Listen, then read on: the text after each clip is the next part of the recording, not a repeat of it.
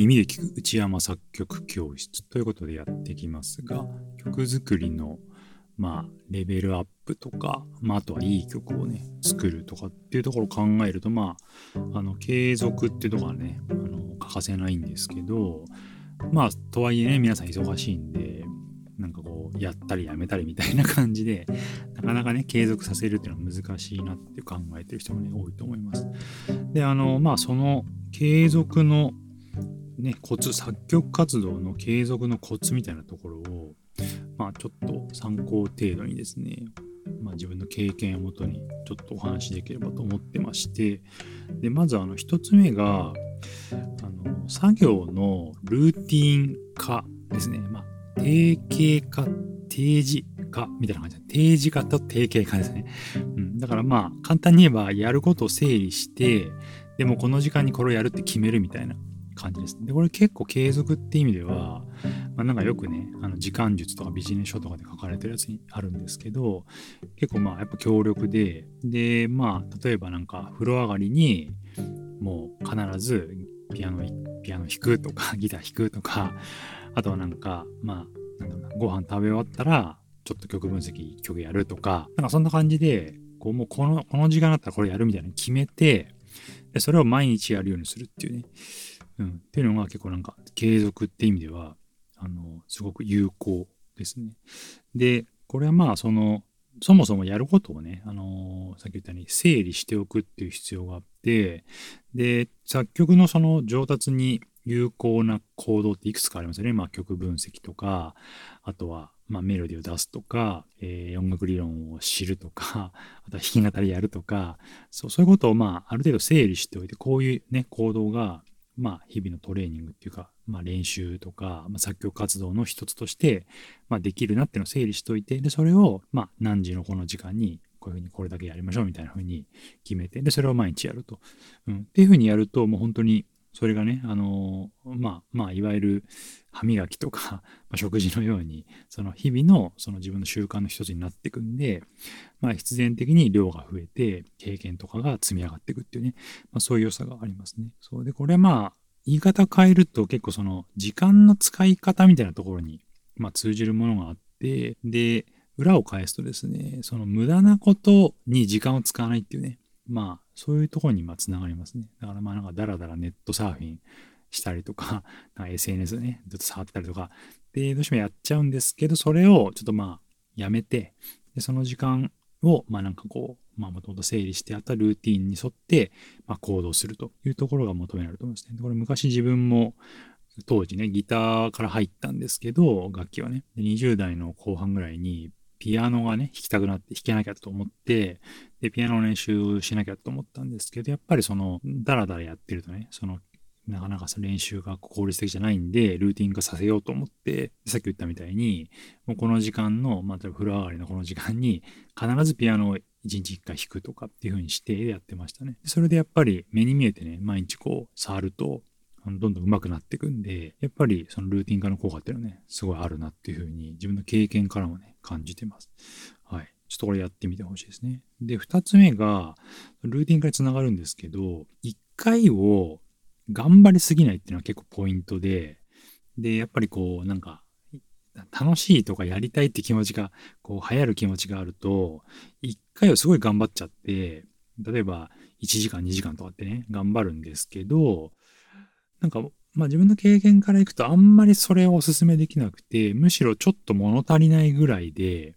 切り上げるぐらいの方が毎日続くなっていうふうに思ってますね。だから、まあその当時の自分のピアノの練習も、やっぱ30分ぐらいでしたかね、1日。うん、で、やって、で、まあもうちょっといけるんだけど、まあ、もうとりあえずこの辺でやめとこうって言ってやめたりとか、やっぱりその、あんまり頑張りすぎずに、その、なんていうんですか、燃え尽きない程度に、とろ火で毎日行くみたいな、そんな感じがね、あの、継続にはやっぱ向いてるかなっていうふうに思いますね。はい。だからまあ、とはいえね、そのあんまり、こう、頑張らないで済むようなものって難しいんですけど、あの、分析とかも、まあ、2曲3曲って曲数稼ぐように頑張ってやるっていうよりは1曲を30分かけてじっくりやるとか、そんな感じで、なるべくこう、エネルギーを、こうなんか、使いすぎないような感じでね、日々行動できるといいのかなって思いますね。はい。で、3つ目がですね、その行動できる環境を整えておくっていうのも割と大事で、で、これは例えばまあ、ギター、ピアノ、弾き語りでね、作る場合であれば、もうギターをすぐパッと触れるところに置いとくとか、あのノートとかペンとか、その思いついたアイデアをすぐパッてね、記録できるように、あのまあ、手元に置いとくとか、そのボイスメモをすぐね、録音できるようにしとくとか、そんな感じで、その、まあ、周りの環境を整えて、で、その思い立ったらもうすぐやれるようにしとく。弾き語りだったら、その弾くべき曲の楽譜をもう置いとくとか、まあそういうちょっと単純な話なんですけど、割と大事で、そういうふうにこう環境がね、整ってると、もう、有無をやさずすぐ間髪入れずにやれるんで、そういうところも結構ね、その、まあ、腰が重い人は、その、すぐパッてフットワーク軽くいける、なんか、助けになるのかなっていうふうに思います、ね。自分もその当時は、やっぱ今言ったようにピアノをすぐパッてすぐ弾けるようにしてたり、楽譜もね、すぐパッて置いてあったんで、すぐ、もう座ったらすぐできるみたいにしてあったんで、うん、結構その辺は意識してやってましたね。はい。で、え、ー、と、4つ目なんですけど、あの、継続のコツで、作曲活動継続のコツで、何でもかんでもね、やろうとすると、結構で息切れしちゃうと思うんですよね。だから、あの、あれもこれもやらない、やらないこと決めて、まあ割とこう絞ってやること。そう、絞って、でもこれだけやろうみたいな感じで決めてやるのがいいですね。で、まあそれは、まあなんか、本当にこうやることをすごいシンプルにするっていうよりは、自分のスタイルを決めるっていう感じかなと思いますね。だからなんか、音楽作曲って一重に言っても、まあ、DTM もあるしクラシック系の話もあったりとかあとはもうそっちのその音楽理論とか頑張ったらいくらでも学べるしあ DTM で言ったらそのミキシングとか、そのマシンをどう操るかとか、あとその音響的な話とか、もういくらでもね、どんだけでも深掘りできちゃうと思うんですよ。だから、なんかその辺を自分がこういうスタイルで作曲していくから、じゃじゃあこの辺を伸ばすべきなんじゃないかっていうふうに、あのなんかその自分がやるべきスタイルと、そのやるべきスタイルに紐づく、本当に必要なことに絞っ、でそれを頑張るっていう風にやるのがいいのかなと思いますね。だから自分はメロディーライン、あのメロディー作りに強みをね、持ちたいってんではメロディー作りを頑張ればいいし、なんか曲構成とか、その多彩な曲の雰囲気とか、曲の幅を広げるっていうんであれば、その幅を広げるために分析を頑張るとか、そんな風にこうやるべきことをさらに絞っていくこともできるし、そう、だからあれもこれもやると本当に疲れちゃうんで、その定めてそこに集中するっていう風にね、やると、まあ、より継続させやすいのかなっていう風に思いますね。はい。で、あと、5つ目ですね。継続する上で、その自分のできなさ加減に嫌気がさしちゃうっていうのはやっぱあると思うんですね。だから、特に初期の頃とか、その、なんか、作っても、メロディ作っても、なんかいまいちだなって感じたりとか、えー、弾き語りやってもうまく弾けないなとか思ったりとか、か簡素な曲しか弾けなくてつまんないとかね。まあいろいろあると思うんですけど、その継続するほどに上手くなるんで、その継続は力なりっていうところをなんか常にね心に留めながら、うん、なんか長い目で見てやるっていうのは結構大事だと思いますね。うん、うまくできない自分を許容するというか続けることでそれを打開するというかやってればそのうちうまくなるから、うん、頑張ろうみたいな風にして思うとかそんな感じでやってほしいですね。で、これまあ皆さんのいろいろ経験が今まであると思うんですよ、仕事とか。で、もちろん皆さん初めはうまくいかなかったけど、仕事も2、3年やってると、すごいね、あの、できるようになったりとか、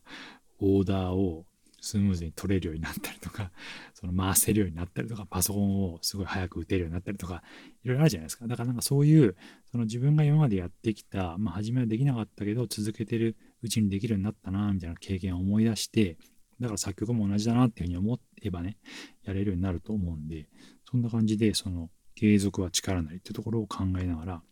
音楽活動継続を、まあ、やってみてほしいですね。で、最後の6個目なんですけど、これはですね、音楽をもう楽しむと、好きになると。まあ、これに尽きると思うんですけど、で、やってることが楽しければやろうと思えるし、あとはなんかいろんな音楽を聴いたり、その音楽にこうなんか包まれたね、生活を普段え送っていくことができれば必然的にその自分の作曲活動で継続していくことができるんで、だからとにかく楽しんで、その楽しんでいる中の一つとして作曲をやると。で、それを日々のそのルーティンとか、さっき言った一回あまり頑張りすぎず、とにかく続けるってところにね、つなげていけるんで、楽しむってことはやっぱ大前提ですね。はい。そんな感じです。今ね、6個ね、あげましたね。ルーティン化と、1回はあまり頑張らない。あとは、すぐ行動できる環境を整えて、あれもこれもやらずに、一点集中でいくと。で、あとは、継続は力なりっていうふうに考えるようにして、音楽を楽しむっていうね。はい、この6個ですね。はい、で、これをちょっとまあ、心に留めながら、その日々の音楽活動、作曲活動の、まあなんか土台にしていってもらえると、あの、無理なく、はい、楽しみながら、えー、効率的に作曲活動を継続させていくことができると思いますんで、はい、そんな感じで、日々の音楽活動、作曲の、まあ、活動に取り組んでいただければと思います。よかったらね、参考にしてみてください。はい、というわけで今回はこれで終わりになります。ありがとうございました。